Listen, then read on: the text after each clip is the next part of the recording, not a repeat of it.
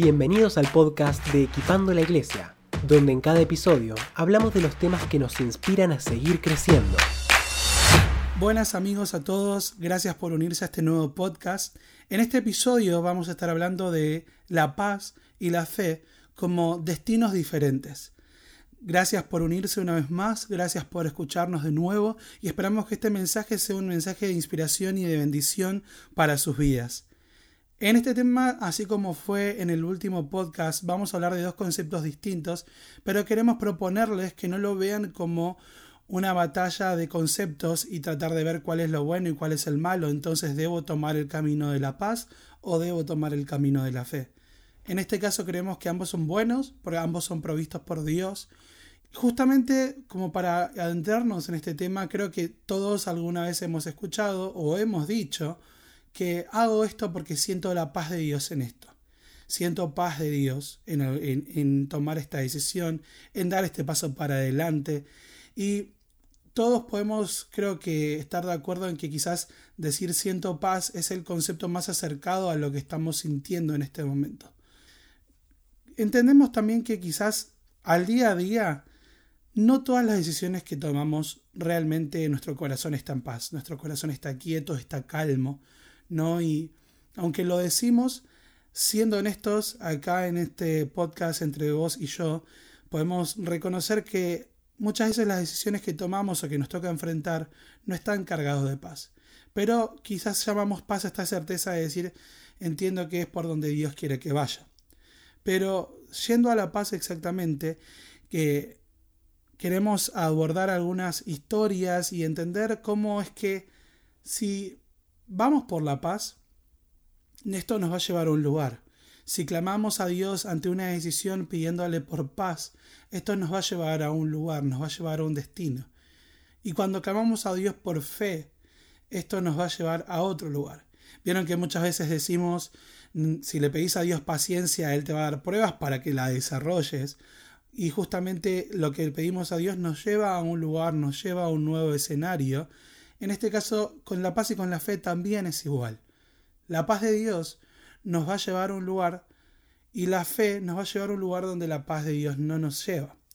Para ser claros y sin rodeos, creemos importante abordarlo desde dos historias bíblicas que son súper claras en lo que, a lo que nos estamos refiriendo.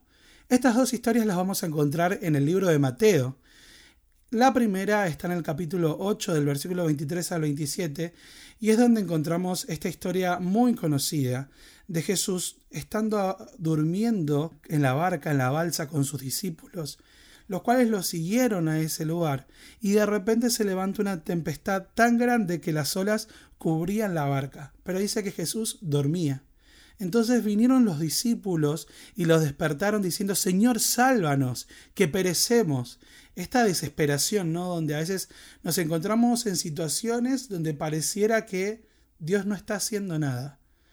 Y caemos en la desesperación y decimos, Señor, hace algo para salvarnos. Pero la respuesta de Jesús no fue solamente calmar la tormenta, sino que les dijo, ¿por qué temen hombres de poca fe?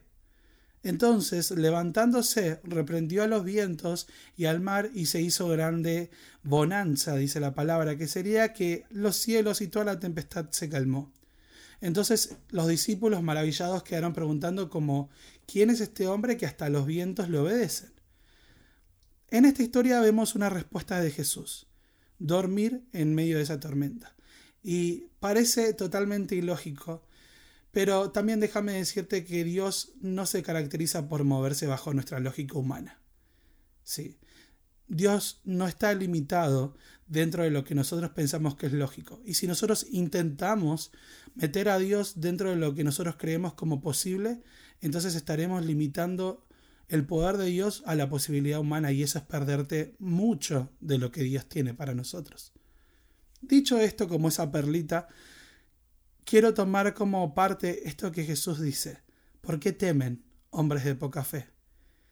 Y acá vemos una búsqueda. Había una estaban los discípulos tratando de buscar paz y la obtuvieron.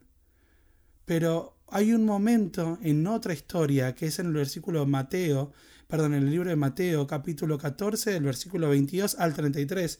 Y obviamente no lo vamos a leer todo, pero sí me quiero quedar con una parte que es esta misma situación. Todos se están en la balsa, los discípulos se subieron, Jesús se quedó un poco más atrás y los discípulos empezaron a cruzar.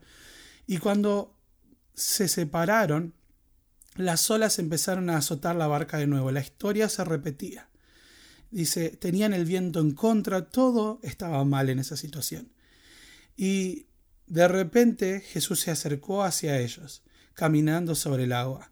Y cuando los discípulos lo vieron, era tal el temor que había en ellos, que lo primero que pensaron fue, es un fantasma. Pero Jesús les habló diciéndoles, cálmense, soy yo, no tengan miedo. Entonces Pedro le respondió, Señor, si eres tú, ordena que yo vaya hacia ti sobre el agua. Entonces dijo Jesús, ven. Y Pedro entonces bajó de la balsa y comenzó a caminar sobre el agua en dirección a Jesús. Pero al notar la fuerza, la fuerza del viento tuvo miedo y como comenzaba a hundirse gritó, Sálvame Señor. Y ahí vemos de nuevo esta situación. Yo sé que muchas veces se habla de Pedro como quitó los ojos de Jesús y no quites los ojos de Cristo y demás y decimos, pero realmente fue el único que al seguir la voz de Dios dio un paso sobre el agua. Todos podemos tener argumentos sobre esto, pero realmente, al menos no sé si vos conoces a alguien más, yo no conozco a alguien que haya caminado sobre el agua. Y fue esta fe la que lo llevó a ese lugar. Dicho esto, quiero Vieron que siempre podemos escuchar como los cinco pasos para alcanzar el éxito, las siete cosas para alcanzar tal cosa. Déjame darte cuatro pasos para caminar en fe en Jesús, estudiando este pasaje. Y la situación es la misma. En el medio de la balsa, en el medio de la barca, en el medio del mar, una tormenta, viento en contra y los discípulos asustados. Pero ante esto ya Jesús no los llamó hombres de poca fe, sino que les dijo algo. El primer paso es cálmense. Calmen. Que la calma ante estas situaciones sea lo primero. Cuesta, seguro. Pero la fe nunca se caracterizó por ser necesaria en tiempos de cosas fáciles, sino que en tiempos de situaciones es donde la fe toma ese lugar. Entonces, cuando estemos en esta situación, identifica lo cual sea tu situación en este momento, el primer paso es la calma. Puede costar, pero es lo primero que nos va a llevar a poder mirar claro. El punto número dos es Jesús diciendo, soy yo. Es esta parte de reconocer a Jesús en nuestros caminos. Que también tenemos otros versículos bíblicos que hablan de esto. Reconozcan a Dios en sus caminos. Esta parte es esencial. Cuando nosotros logramos calmarnos, cuando logramos volver en sí ante estas situaciones, es saber que, por más de que parezca imposible, Jesús está enfrente y mirarlo a Él y enfocar nuestra visión en Él. Tercer punto que nos habla Jesús en esta situación es no tengan miedo. No tengan miedo. El miedo nos paraliza, el miedo no nos permite avanzar.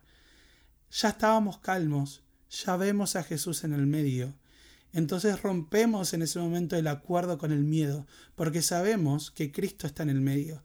Y Cristo no está en el medio calmando el agua, Cristo está en el medio caminando sobre el agua. Y aunque estén los vientos soplando y aunque todo esté en contra, Cristo está en ese lugar. Por lo cual no podemos esperar a no tener miedo cuando las cosas se calmaron. Este, aún en el medio de la tormenta, es el momento para decir, esto no me atemoriza, Cristo está enfrente mío. Por último, cuarto punto, es seguir la voz de Dios. Hasta ese momento no había pasado nada más extraordinario de lo que ya habíamos visto. Jesús caminando, lo cual ya es increíble, dicho sea de paso, ¿no? Pero ver a Jesús caminar sobre el agua y diciéndole cálmense, pero hasta ahora la situación seguía siendo la misma. Pero Pedro le responde, Señor, si eres tú, ordena que yo vaya hasta ti sobre el agua.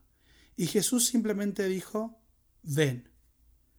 A veces esperamos que las señales se den, que digamos, no, si Dios me está llamando a caminar sobre el agua, entonces Dios va a hacer calmar la tormenta.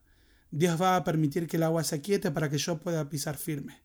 y esperamos que las señales nos lleven a lugares donde solamente la voz de Dios nos puede llevar. En este caso, solo una palabra ven fue suficiente para que Pedro baje del agua y comience a caminar sobre el agua. En otro episodio podemos hablar sobre esta parte de mantener los ojos en Cristo para no empezar a hundirnos. Pero aún así, si estás en esa parte, quiero decirte que la historia continúa diciendo, Sálvame, Señor, dice Pedro de nuevo cuando se empieza a hundir, y al momento Jesús lo vuelve a tomar de la mano y dice, ¿por qué tienes, por qué poca fe tienes? ¿Por qué dudaste? Y volvieron a subir a la barca y entonces los tiempos, los vientos se calmaron. Hay algo que sucede cuando nosotros confiamos en Dios, cuando nosotros ponemos nuestra fe en Dios. A veces estamos tras la búsqueda de la paz. A veces estamos tras la búsqueda de la paz y decir, no que todo se acomode para que yo pueda dar este paso. Que la situación sea complicada es requisito para un milagro. Y en este tiempo quiero invitarte, después de este podcast, que puedas decir, voy a calmarme un minuto. Voy a reconocer a Cristo en este camino. Voy a echar fuera el miedo, voy a cancelar el miedo en mi vida y voy a seguir su voz solamente. Identifica estos pasos y avancé en fe. Y avanza en fe. No llamemos sensatez al temor de actuar en fe.